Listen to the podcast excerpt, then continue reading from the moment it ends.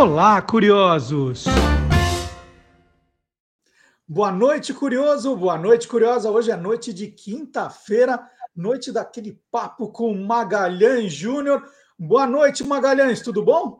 Boa noite, Marcelo, tudo bom? Boa noite aos nossos amigos curiosos, né? E hoje eu estou muito feliz porque a gente vai falar de uma coisa que é, eu vivi intensamente, mas a gente fala isso daqui a pouco, né? É, mas tá tudo bem com a família? Tá todo mundo descansado? Ou tá aquele monte de trapo aí na sua casa? Não, não, tá tudo bem, tá tudo tranquilo. Ah, trapo sempre tem, né? Isso não, não, não tem como a gente escapar. Então vamos para a vinheta do Magalhães Júnior.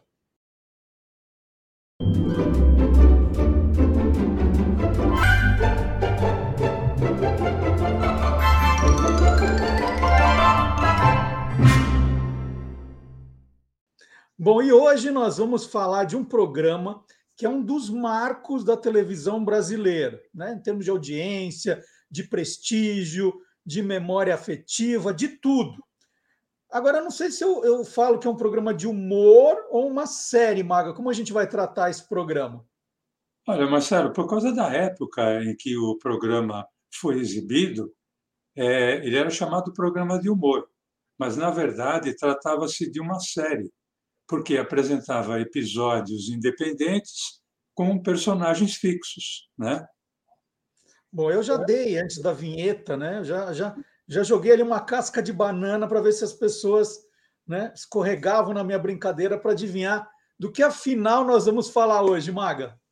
Ah, nós vamos falar da família Trapo, né, Marcelo? Olha, um dos programas de maior audiência da história da TV brasileira. O, o título Família Trapo era uma referência à família Van Trapp do filme A Noviça Rebelde, que foi Oscar de melhor filme em 1966. Mas é, o contexto da, da série não tratava nem de sátira e nem de paródia do filme, só pegou, ah, foi uma brincadeira com o título. Vamos começar então com a escalação da família, Maga. Quem, quem eram os personagens do programa? Bom, a família Trapo era basicamente constituída de seis personagens fixos, começando pelo chefe da família, né, o Pepino Trapo, que era interpretado pelo Otelo Zeloni. Pepino Trapo era italiano, chefe da família, super amoroso com a esposa, preocupado com o casal de filhos e ele vivia sempre uma relação de amor e ódio com o cunhado super folgado, que era irmão da esposa. A esposa chamava-se Helena, que era interpretada pela Renata Fronzi.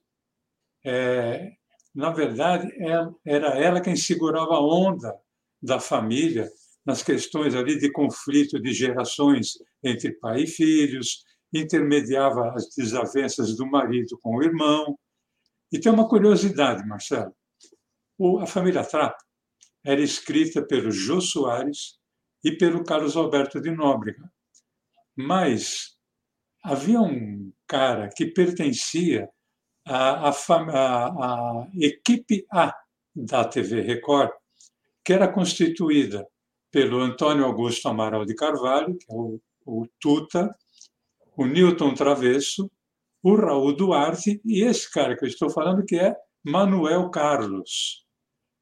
Então, era Manuel Carlos estava na equipe e a, a, a mulher do Pepino chamava-se Helena. Olha, e quem mais chama Helena, Maga, que você lembra, assim, perto de você, assim? Ah, minha neta.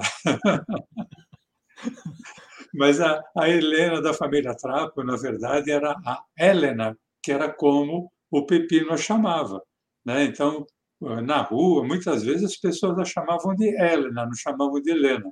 Mas pode-se dizer que tem uma, já uma influência do Manuel Carlos, possivelmente, né? porque ele, inclusive, chegou a rascunhar o primeiro episódio. Uhum. Então, é muito provável que o Helena tenha vindo dele. Seguindo na família, a, o casal tinha uma jovem, que era a Verinha, que era interpretada pela Cidinha Campos, que era jornalista é, e também atriz. A, a Verinha era jovem, era muito namoradeira, né? Isso era um detalhe muito importante. O filho adolescente era o Sócrates, que era interpretado pelo nosso amigo pessoal, Ricardo Corte Real, filho do grande Renato Corte Real. O Sócrates era um adolescente, estudioso, inteligente, costumava corrigir os erros de fala do pai, que o pai misturava italiano com português e sempre acabava causando uma confusão. Outro que personagem fixo era o Gordon, que era o mordomo, que era interpretado pelo Jô Soares. Um mordomo que era super distraído, super desastrado, que era mais do que um mordomo, era praticamente um membro da família, né? E em geral ele se unia muito ao Sócrates e ao cunhado do, do Pepino Trapo ali nas aventuras. E o último personagem era o Bronco, o Carlo Bronco Dinossauro, que era interpretado pelo Ronald Golias, que era o irmão da Helena, ou da Helena, cunhado do Pepino Trapo, folgado, preguiçoso, vivia à custa do cunhado desde o dia do casamento da irmã e vivia ali numa eterna provocação com o Pepino Trapo. Agora, melhor do que nunca, a família Trapo, o melhor programa da televisão brasileira. Otelo Pepino Trapo, o chefe da família, é quem convida para você morrer de rir. Com seu filho Sócrates, o filósofo da família Trapo. A sensacional Verinho, uma garota jovem guarda super moderna. Gordon, o distraído mordomo que deixa cair. Mamãe Helena, querida por todos. E o formidável Carlos Bronco Dinossauro. Uma família louca, divertida, uma família genial. Você vai morrer de rir com a família Trapo. Não perca, domingo às 19 horas e 20 minutos, a família Trapo. Patrocínio exclusivo da São Paulo Alpargatas Sociedade Anônima. Ô Maga, é, para a gente se localizar, qual foi a, o período de exibição de Família Trapo? Olha, Marcelo, a Família Trapo estreou no dia 25 de março de 1967 pela TV Cultura, às 20 horas, no sábado. Praticamente não teve divulgação. O programa estreou é, sem assim alarido nenhum. Duas semanas antes da sua estreia, no mesmo horário das 20 horas, a TV Record ainda exibia a série cômica Agente 86, e já estava no ar desde junho de 66. Agora, o detalhe: a família Trapo permaneceu no ar desde 25 de março de 67 até junho de 1971. Foram mais de quatro anos do programa no ar. É, você disse que estreou sem divulgação, né, sem muito alarde. Então não foi um sucesso imediato. Assim, as pessoas demoraram um pouco para conhecer o programa. Não, não. O, o sucesso foi praticamente imediato. Já na segunda semana de exibição, uh, pelos dados do Ibope, o programa estava já no terceiro lugar dos mais assistidos.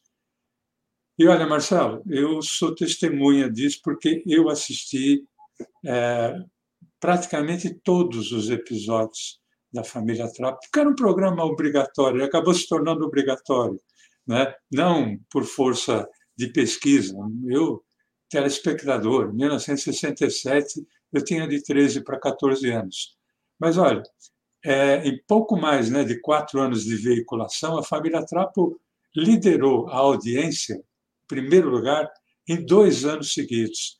E olha, eu, eu trouxe aqui a prova. Olha, em abril de 1967, estava em primeiro lugar. Em novembro de 1967, primeiro lugar. Maio de 1968, em primeiro lugar. Junho de 1968, primeiro lugar. Janeiro de 1969, primeiro lugar. Quer dizer, não, não foi uma coisa pontual. O programa se manteve assim. Durante os seus quatro anos de existência, ele esteve sempre entre ali no top 10 dos mais vistos, não só da, da TV Record, de todas as emissoras. O Maga, isso foi tema de um programa inteiro há, há, há duas semanas, e eu vou retomar então a, questão do, do segredo do sucesso, né? É, hum. qual foi o segredo de Família Trapo para alcançar essa audiência né, que você, você acabou de mostrar? Olha, agora quem vai falar é o pesquisador, o cara que trabalha em televisão, né? Eu, na, na minha opinião, foram cinco motivos. Primeiro é porque em 1967 a TV Record vivia o auge do sucesso. Ela tinha os maiores números, os maiores nomes da música brasileira, né? Elis Regina, Roberto Carlos, Jair Rodrigues, Agnaldo Raiol, Wilson Simonal, Elisete Cardoso. Tinham os maiores nomes do humor brasileiro. Né? Golias, Renato Corte Real, Chico Anísio, Chocolate, Zilda Cardoso, Jô Soares, Rony Rios. Segundo, porque a emissora vinha de vários sucessos, nós já falamos disso, de novelas humorísticas que parodiavam filmes conhecidos. É, o quarto motivo porque as histórias da família Trapo, além de possuírem o enredo cômico e humorístico, elas também contavam uh, o, em seus episódios com a participação do enorme cast contratado da, da emissora. Então, é, vira e mexe, praticamente em cada episódio tinha sempre um convidado especial. Roberto Carlos foi a família Trapo, Elis Regina foi a família Trapo, né? é, jogadores de renome, Raul Plasma, que era goleiro do Cruzeiro, na época que hoje é comentarista esportivo, né? foi a, a, a família Trapo, ele estava no auge. Enfim, isso fazia com que o, o programa tivesse é, muita repercussão. E o quinto, além do elenco ser coeso, quer dizer, o elenco se dava muito bem, o Ronald Golias vivia o seu auge da carreira como humorista. Né? Tanto é que eu me lembro de muitas vezes ele entrar em cena e o público começar a rir sem ele dizer uma palavra. Bastava ele olhar o público, porque porque era o Golias, porque ele estava naquele momento que, sabe, quando o craque, aquilo que ele faz dá certo. É, eram esses os motivos. Ô, Maga, você falou em cinco motivos, mas você pulou o terceiro. Ó. Vamos, vamos recapitular juntos aqui. Você falou que a TV Record tinha o melhor elenco né, de músicos e humoristas. Eu não sei se esse já é subdividido em dois, mas era o elenco da Record. O segundo é porque a Record já vinha fazendo no humor novelas com muito sucesso. Né? Uhum. Aí você comentou da, das histórias, né? os bons roteiros, as histórias eram muito boas, com a participação de artistas especiais, e aí o Golias. Aí ficou faltando um motivo. Qual que é? Ah, esse motivo era o seguinte, né? porque o, o programa é, era uma peça, praticamente, é, transformada em programa de televisão. Né? Então, você imagina, era uma série que, na verdade, era um ato teatral que ia ao ar. Só que, em cena, nós tínhamos é, dois comediantes e humoristas é, especialistas em improviso. Então, muitas das cenas em que se tornaram é, comentário no, no, dia seguinte era muito comum, Marcelo. É, o programa ia ao ar, como eu falei, no domingo, no, no, no sábado à noite. Domingo de manhã, quem ia jogar bola, tal, etc. O comentário nas esquinas, né? ali, aquele pessoal que se reunia na padaria, o comentário na saída da missa, o comentário, enfim, no domingo de manhã era o que tinha acontecido na família Trapo à noite. E vários desses comentários tinham a ver com o, a extrema habilidade com que Golias e Zelone é, ali os seus cacos e os seus improvisos.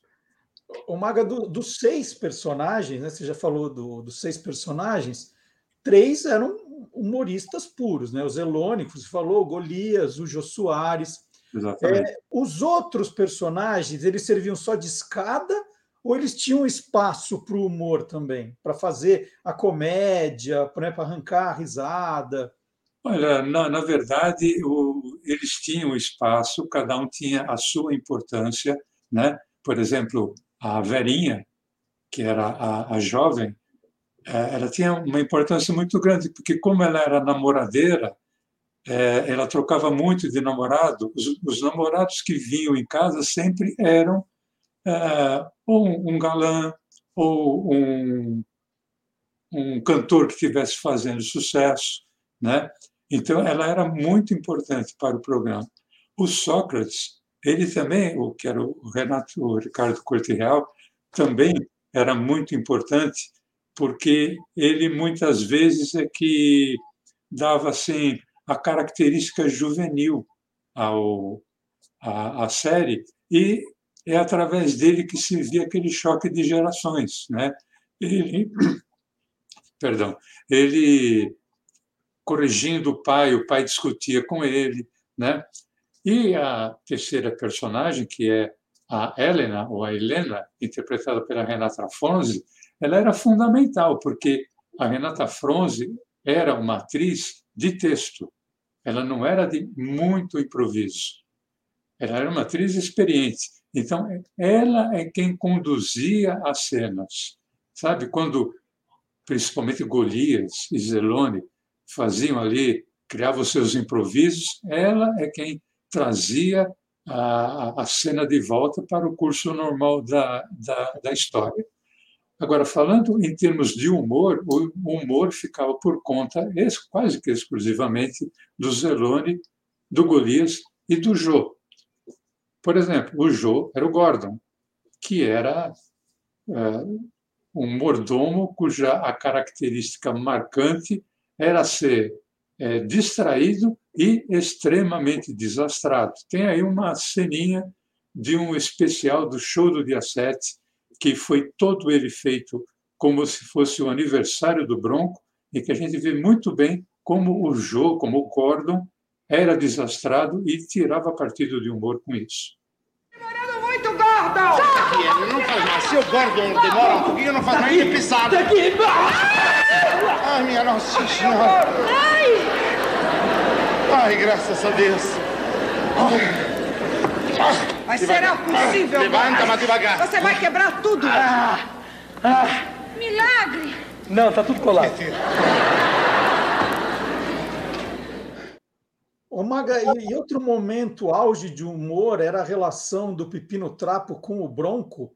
Dá para dizer isso? Ah, dá. Nossa, era... eles se provocavam o tempo todo. Né? É, normalmente, era o Bronco quem é, aprontava para o cunhado, para o Pepino. Né? Que o Pepino era um cara trabalhador. O, o Bronco era um cara folgado, vivia à custa do, do, do Pepino. Né? e vivia reclamando, inclusive, da, da, das coisas que o cunhado fazia, e vira e mexe, ele aprontava alguma coisa com o cunhado. Né?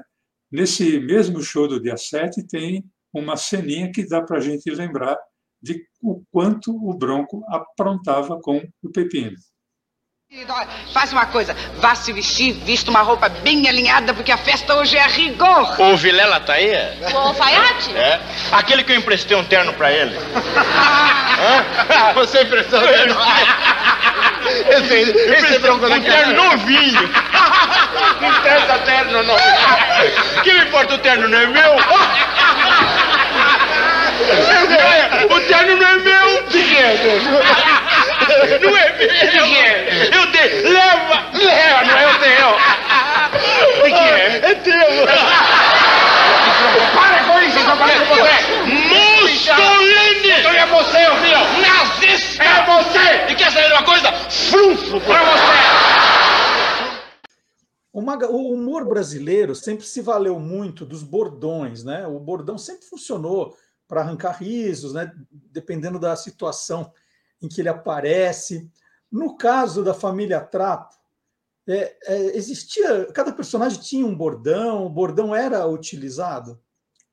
Olha, é, na teve inúmeros, mas a maioria era quem usava era o Pepino Trapo, o Zelone e o Bronco, que era o Golias. E era assim, não, não eram bordões que foram criados pelos, pelos roteiristas, eram coisas que surgiam em cena. É, eu, lembro de alguns que é óbvio que hoje, né, Marcelo, já passaram quase 50 anos, mais de 50 anos, muitos desses bordões não, não são utilizados mais. Mas eu vou elencar alguns aqui. É, o Bronco se referia a um terreno que ele tinha no Mato Grosso. Ele, falava, ele falava que ele era latifundiário. E quando o perguntava, mas quanto, de quanto é o seu terreno? Ele enrolava, ele falava enrolado, até que ele dizia 7 por 4. Pô, um terreno 7 por 4. É, só tinha Mato Grosso na época, né? não era dividido Mato Grosso e Mato Grosso do Sul. O governo do Mato Grosso doou um terreno para o Golias, de verdade, de tanto que ele divulgou o Estado. Né? Tinha um outro. Isso foi uma coisa que ele criou ali, no, no meio de uma discussão. O público riu e dali para frente é, não vinha no texto. Ele colocava a hora que ele quisesse. Uhum. Tinha uma outra coisa que ele falava muito assim, ele falava, você está com algum problema de qualquer coisa, problema de saúde, qualquer coisa, ele falava assim, sabe o que é bom para isso? Chá de poejo de meia e meia hora. Cara, não tinha nada a ver com a cena, às vezes, ou com a situação, mas o que se falava de chá de poejo naquela época era uma grandeza. É, um outro bordão que ele criou é essa família vai mal. Tanto é que tem uma foto na capa da revista Melodias, uma matéria da capa da revista Melodias, que falava: essa família vai bem. Porque era uma coisa que era recorrente em todo o programa. Uhum. Tem uma outra coisa que o Golias, que o Bronco falava, que era assim, quando principalmente o Pepino duvidava de alguma coisa que ele estava dizendo, ele olhava para a irmã e falava: "Mana, conta para ele. E aí, quando ele fala, conta para ele, ah, eu duvido que você jogou bola. Fala, mano, conta para ele. Conta quem fui eu naquele jogo Corinthians e Santos, não sei o quê. É, quando alguém, no, no, no dia a dia, ali no serviço, na escola, falava assim: ah, mas você fez tal coisa, era muito comum as pessoas dizerem, mana, conta para ele, mesmo que não tivesse ninguém do lado. Uhum.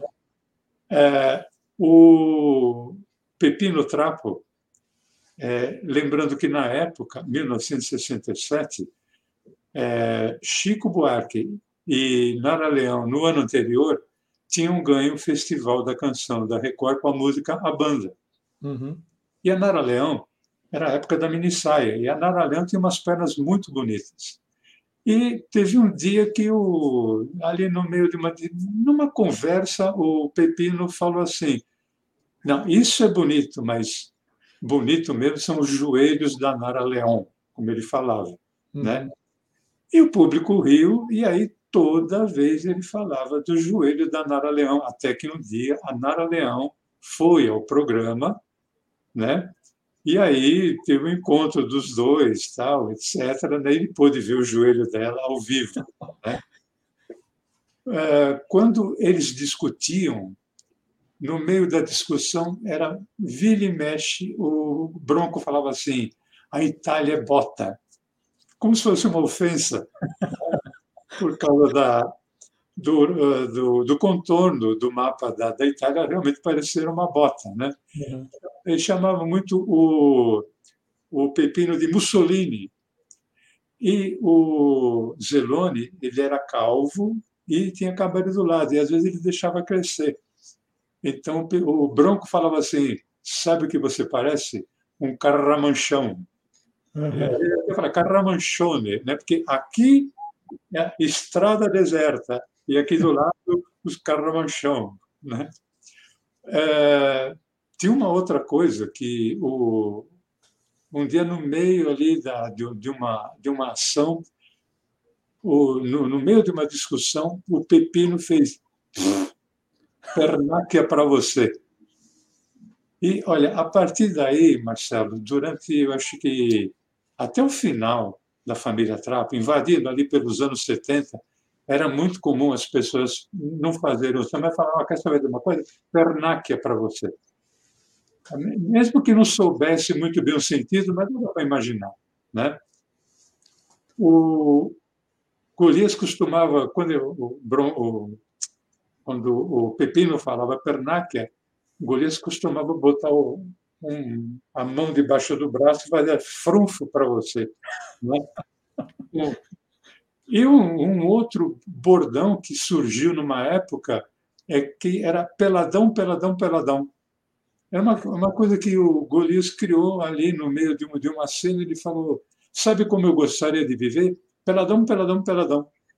Eu, como era presença de público, o Teatro Record ficava abarrotado, pagava-se ingresso, né? era uma peça.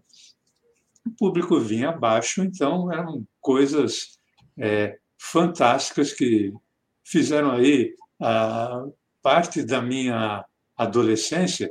E eu separei um, uma pequena sequência para relembrar justamente alguns desses bordões. Mas como te conhece? Você não sabe nada disso? Você nunca morreu antes? Nunca morri? É claro. Mano. Vou contar. Fala quem fui eu no Rio das Mortes. E antes de mais nada, espero não desliga, senhorita. Alô, um momentinho. Bronco? Oh. Pernacchia. Pronto. Eu vou roupa. Ah? Para com isso! Que isso, eu morri, filhote. Tô com calor, ninguém me vê, eu vou arriar tudo. Oh, oh, oh. Defunto anda. Peladão, peladão, peladão. Aqui dentro tem, aqui dentro tem. É, aqui viu? dentro tem, tá cheio lá dentro. Tá, tá, eu não posso dizer de que tá cheio, porque a turma tá aqui. É, não tá lotado, tá é. lotado. Não pode dizer. Agora eu posso dizer o que, que você tem. Você pode Caramanchone. Aqui tudo, tudo pelado, né? Tudo liso, né? Tudo escorregador de mosquito. É, escorregador de purguinha, ó. Para! Agora, nada aqui, agora aqui, Carramanchone. Chega! Ô Maga, no, nesses anos 1960, é, a gente mostrou, né? Você mostrou bem o, as audiências, né? De audiência a gente não tem a menor dúvida. Agora, o Família Trapo era também um programa premiado, ele era sucesso de crítica também. Dá, dá para a gente dizer isso? Tem elementos para dizer isso? Tem. Eu acho que o maior elemento. Ele estreou em 1967. Né? No ano seguinte, 1968, eh, a família Trapo recebeu cinco troféus Roquete Pinto, que já falei várias vezes aqui nesse podcast, que o Roquete Pinto desde os anos 50 até os anos, o final dos anos 60, foi considerado o Oscar da televisão brasileira. Então, em 1968, foram cinco troféus Roquete Pinto. O Jô Soares e o Carlos Alberto de Nóbrega é, ganharam o troféu como melhores produtores humorísticos. Lembrando que o produtor humorístico, na época, era o roteirista, era quem escrevia o programa. O Golias ganhou como melhor comediante masculino, o Zelone como melhor humorista masculino, a Renata Fronzi como melhor humorista feminino e a família Trapo como melhor programa. Tem aí, inclusive, uma foto do Golias, o Carlos Alberto e o Jô, ali com o Roquete Pinto, é, em companhia do Walter Avancini. Acho que mostra bem, então, o, o que foi para a crítica o programa Família Trapo. Maga, hoje, quando eu acompanho uma série, um filme, nesses canais de streaming e tal, eu já vou, logo depois ver se, se tem naqueles tocadores de música a trilha sonora. Eu falo assim, nossa, tem uma música legal, tem uns temas, tem isso, tem aquilo. É, naquela época, eu acho que trilha não tinha, mas tinha aqueles discos. O, o programa lançou aqueles discos de humor que tinham trechos. Como é que foi essa questão né, dos subprodutos ligados ao, ao programa? Porque isso também é sinal de sucesso, né? Quando lançam. Claro, claro.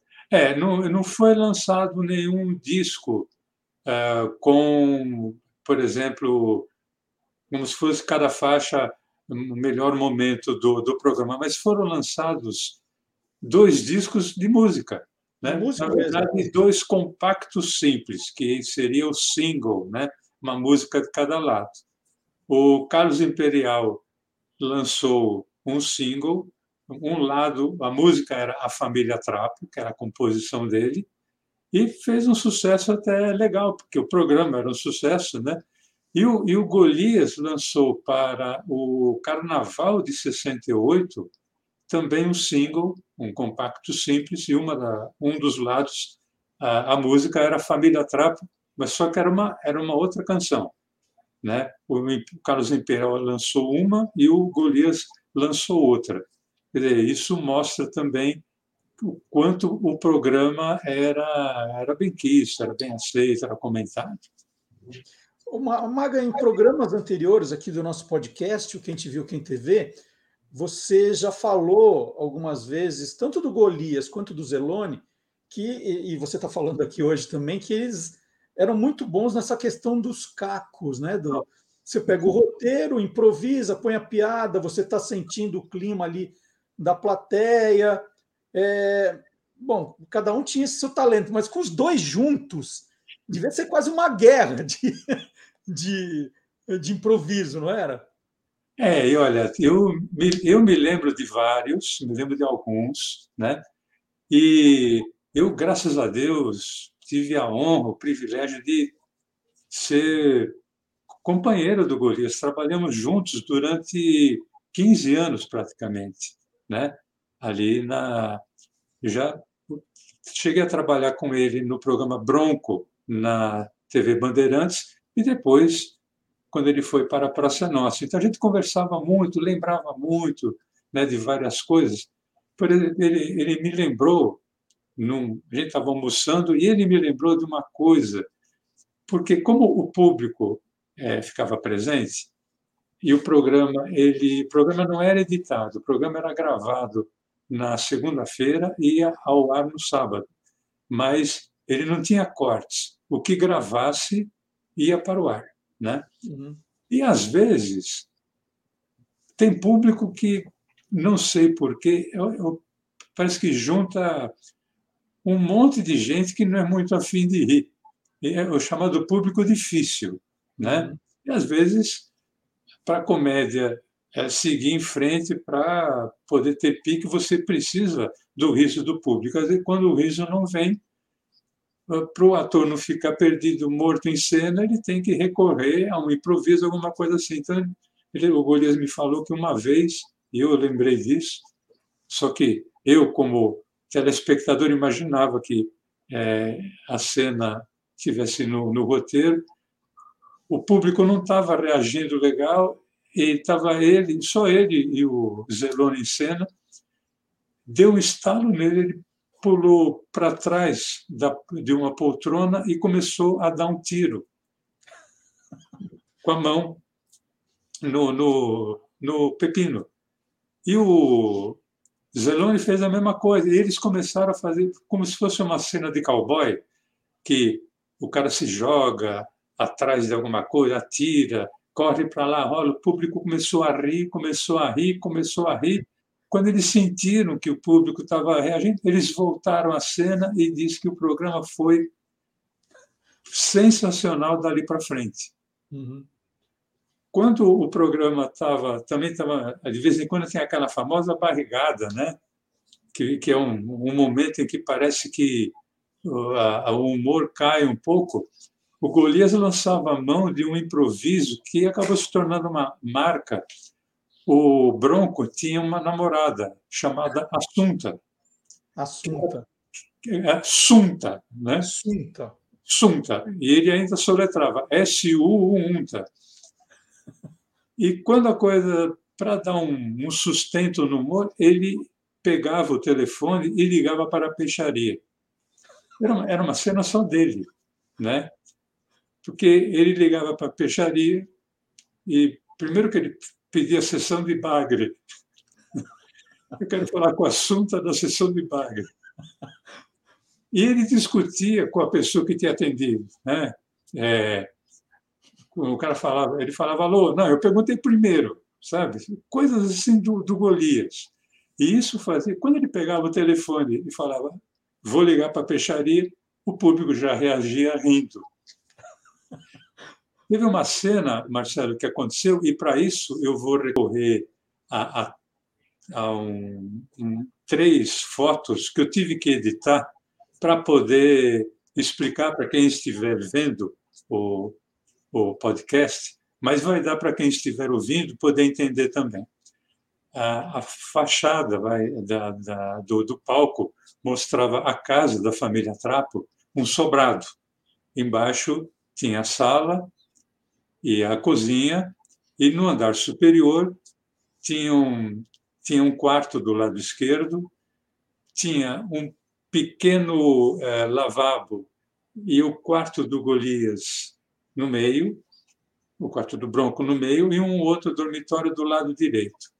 É, é, o quarto do Golias ficava no meio e era só um trechinho que nessa na outra foto eu estou é, fazendo uma, uma evidência porque era o menor quarto, ele era menor do que o lavabo. Uhum.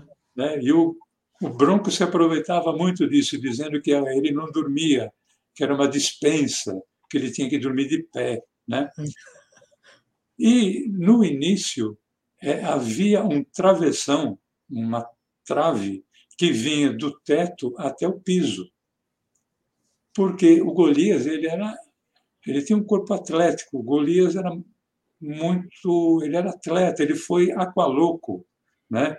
Aqueles caras que faziam cenas mudas de humor é, em que se jogavam na água. Então, ele tinha um porte atlético muito bom. Então, pra, ele não descia pela escada, ele descia por esse poste, por essa trave, como se fosse um bombeiro. Só que um dia, ele é, provavelmente estava mal é, fixado, quando ele estava no início da descida, a trave despencou. E o Golias caiu em pé. Detalhe, ele teve uma fratura no, no pé. E ele continuou até o fim. Primeiro que quando ele caiu de pé, é, foi um susto e o público começou a aplaudir e aplaudiu de pé durante um minuto, dois, e ele fazendo aquela cara né, de, de, de gozação dele. Mas isso foi uma cena de improviso que, nossa, depois foi repetida várias vezes. Infelizmente, essas cenas que eu estou falando, elas praticamente, praticamente não, elas não existem, porque num dos vários incêndios que a TV Record, é, que aconteceu na TV Record, quase todas as fitas da família Trapo foram perdidas, né? Mas agora falando de improviso, eu acho que a, a maior marca de um, um improviso num programa é a antológica visita do Pelé ao programa, né? Que ah, eles tinham feito convite, mas não tinham a certeza se o Pelé poderia participar. Não estava confirmada a presença. Então eles fizeram um programa praticamente inteiro, o, até com o final já é, bolado. Se o Pelé conseguisse chegar, fariam a cena com ele, senão fechariam o programa sem ele. O Pelé chegou, mas ah, foi tudo feito de improviso. Essa cena do Goli, do Bronco com o Pelé, é antológica, está aí no YouTube, tudo, foi repetida zilhões de vezes. Mas eu queria chamar o detalhe, Marcelo, de uma, de uma para um momento de, dessa, dessa cena do Pelé com o Bronco. Havia um juiz famoso dos anos 60, 70, chamado Armando Marques. Uhum. E o Armando Marques era um juiz que nós dizíamos que era aquele que gostava de aparecer mais do que os jogadores. Uhum. Ele tinha um modo muito peculiar de arbitrar. Tem que lembrar que ele apitou muito antes do surgimento do cartão amarelo e do cartão vermelho. Então, quando ele expulsava um jogador, ele, ele expulsava de uma, de uma forma assim teatral, né? apontava, tal, é. dizer. E dizia-se muito que, a, na, na época, que o, o Pelé era uma vítima dele. Né? Ele expulsou o Pelé, por exemplo, no jogo seguinte, o Pelé ter feito o milésimo gol. No uhum. Maracanã, Santos e Atlético Mineiro, ele expulsou o Negão, né? Com todo respeito. É, e, e, o Armando Marques tinha muito essa coisa, ele, ele era muito afetado para arbitrar. E tem um momento ali, na cena do Bronco com Pelé, que o Bronco fala para o Pelé, é, ele queria ver se ele sabia dar a paradinha, porque, detalhe, o Bronco não sabia que o Pelé era o Pelé. Né? Então ele falava assim: Eu quero ver se você consegue dar uma paradinha. E quando o Pelé vai dar uma paradinha, ele brinca com o Pelé e o Pelé começa a rir. Tudo era improviso, mas o Golias improvisou no improviso, porque quando o Pelé começa a rir, ele fala: não ri. E aí ele percebe que ele, ele podia imitar o Armando Marques. Então está aí a cena, é um trechinho só, para você ver o partido que ele tira de, de uma coisa que não precisou falar. Era evidente para o público a referência de quem ele estava imitando. Está aí para relembrar Bronco, Gordon, Sócrates e Pelé na mesma cena. Dá uma paradinha. Vou correndo e Faz a confusão na área, faz a confusão na área. Atropelo! Agora. Não, não, não.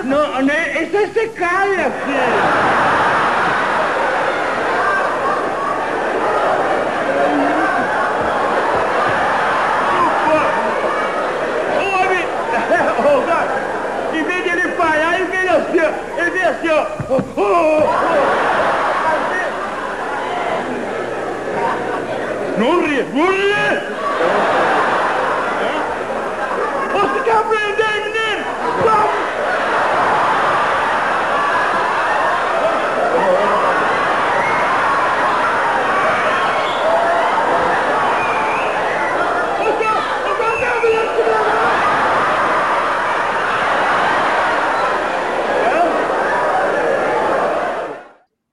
Maga, é, a gente é, falou no começo dos seis personagens principais, mas ao longo desses quatro anos de existência do programa, não houve nenhuma substituição, assim, ah, para dar um, uma oxigenada no programa, traz um, um, personagem novo, esse vai viajar. Teve alguma uhum. mudança de elenco?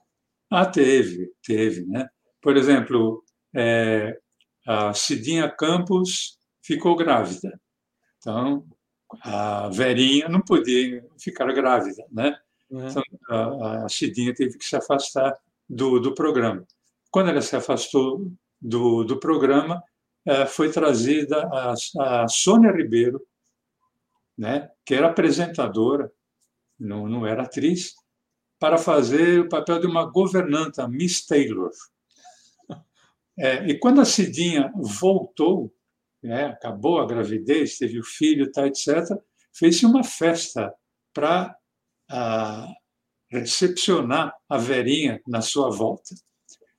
É, foi criada uma namorada para o Sócrates, que era a Xantipa. A Xantipa era interpretada pela jornalista, colunista, também atriz Sinira Arruda. E a Xantipa acabou fazendo sucesso, que tanto é que ela passou a escrever uma coluna na revista Intervalo. Né? Nair Belo também participou como personagem recorrente é, do programa no, no, papel de Margarete. Se não me engano, era prima do Bronco e da Helena. Inclusive, tem uma foto da família Trapo, uma foto de 1968. É, nessa foto, as pessoas olham e falam: não, peraí, mas não são seis, tem sete. É porque a, a terceira, da esquerda para a direita, é justamente a Nair Belo, com uma peruca é, de cabelo preto, é, papel da Margarete. Quem também participou por pouquíssimo tempo, nessa época, ali já é anos 70, o Jô Soares já tinha saído da série, ele tinha saído da TV Record, tinha ido para a Globo, é, foi a Dercy Gonçalves. Mas a Dercy Gonçalves não, é, não se acertou muito ali com o elenco, então ela era para ter um personagem fixo, foram pouquíssimos programas que ela participou. Teve também um outro, uma outra participação recorrente da modelo e atriz. Ela era casada com um famoso costureiro da época, que era o Denner, que era o grande rival do Clodovil. Essa modelo e atriz era Maria Estela Splendori. Ela participou já no final da família Trapo, né? anos 1970 e parte de 1971. E, e quem também teve uma participação com personagem recorrente foi a Hebe Camargo. Do, durante um pequeno período, ela foi copeira. E foi interessante porque quando ela foi copeira, ela era chamada de Bi. A apresentação dela, né? Como é seu nome? Bi. E aí o, o Jô, é, isso foi um caco do Jô, ele falou, Bi, Aí, ah, na verdade, ela, foi apresentada para o Pepino. Como é seu nome? Bi. Ele falou, Bi. Aí o Ju falou, é, Bi. Né? Uhum. Foi um caco ali colocado e tal. Mas antes dela ser um personagem recorrente, a Hebe já tinha participado do especial do show do dia 7, aquele que é o aniversário do Bronco, como a copeira Benedita. E nessa participação dela, para a sorte dela, ela cruzou pouquíssimo com Golias, porque senão ela não ia falar absolutamente nada, porque ela só ria, mas dá para ver bem como ela era, era difícil para Hebe segurar o, o, riso na presença do Jô Soares e do Otelo Zeloni, o Gordon e o Pepino Trapo. Benedita! Pode vir aqui, Benedita.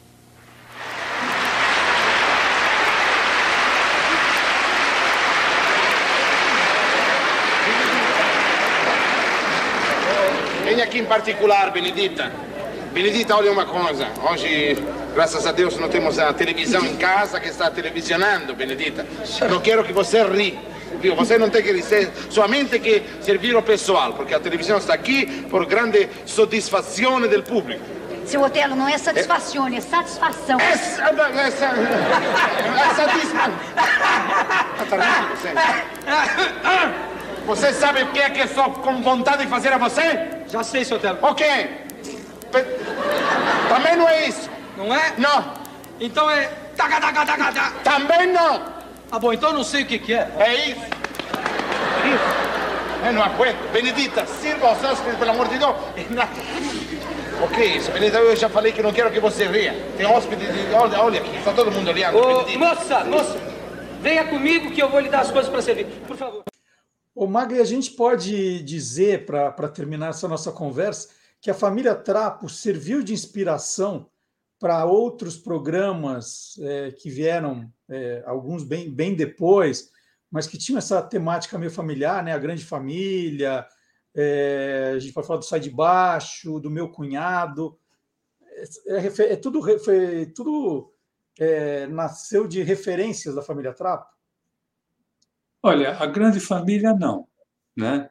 porque a, Grande Família tinha uma pegada completamente diferente, é, principalmente a primeira fase, nós já falamos é, desse, desse programa aqui, nesse podcast, era, era uma, uma outra pegada, não, não tinha inspiração na família Trapo. Agora, sai de baixo, é inspiração pura com a família Trapo. Né? Eu podia não ter ali, não tinha o cunhado né, folgado, mas tinha o genro folgado, que era o Caco Antibes.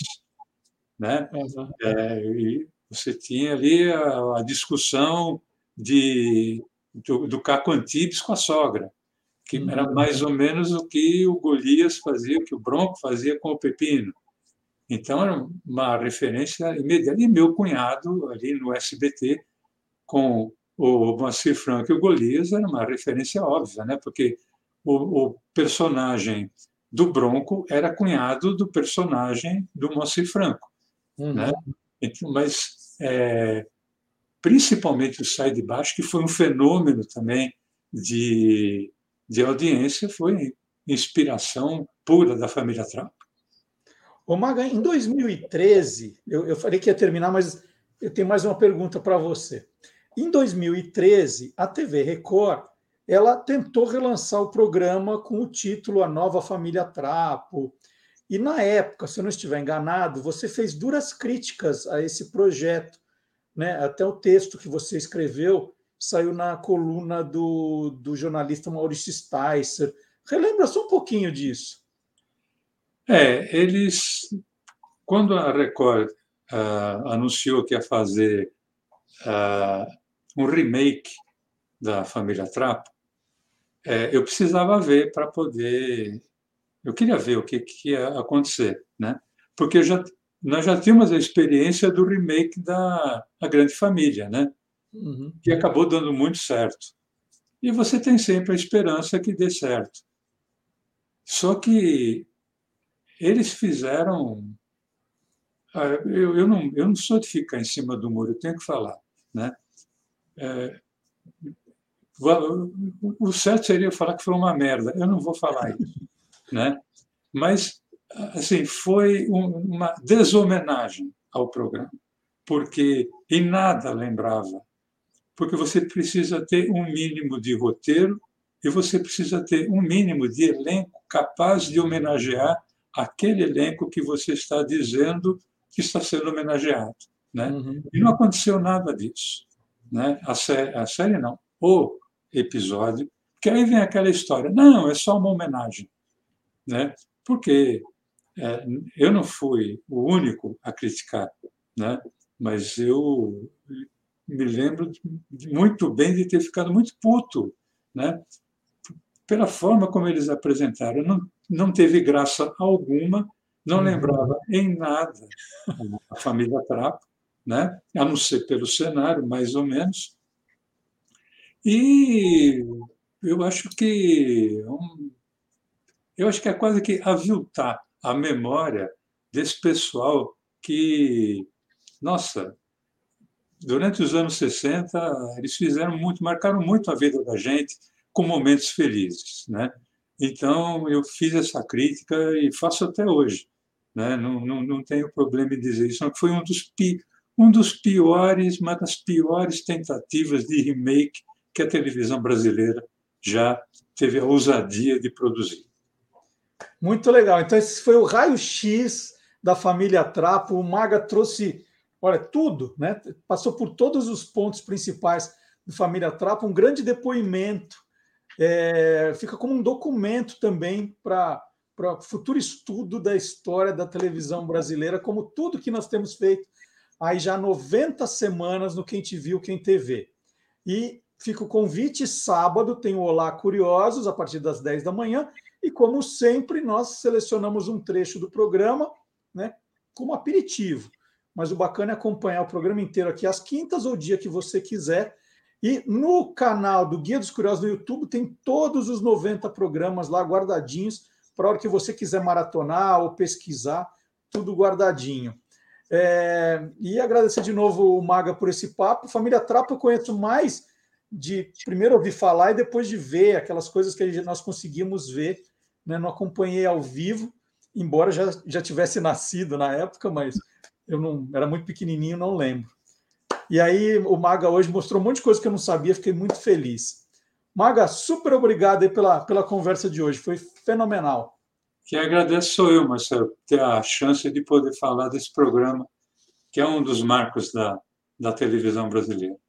É isso. E você que é curioso e é curiosa, antes de ir embora, não esqueça de deixar o seu joinha, o seu comentário, de compartilhar o programa, ou nós vamos ficar tristes, tristes aqui, feito trapos no programa. não é isso, Maga? É isso aí, Marcelo. Tchau, Maga. Até semana que vem. Tchau, gente. Sábado tem Olá Curiosos, hein? Tchau, tchau.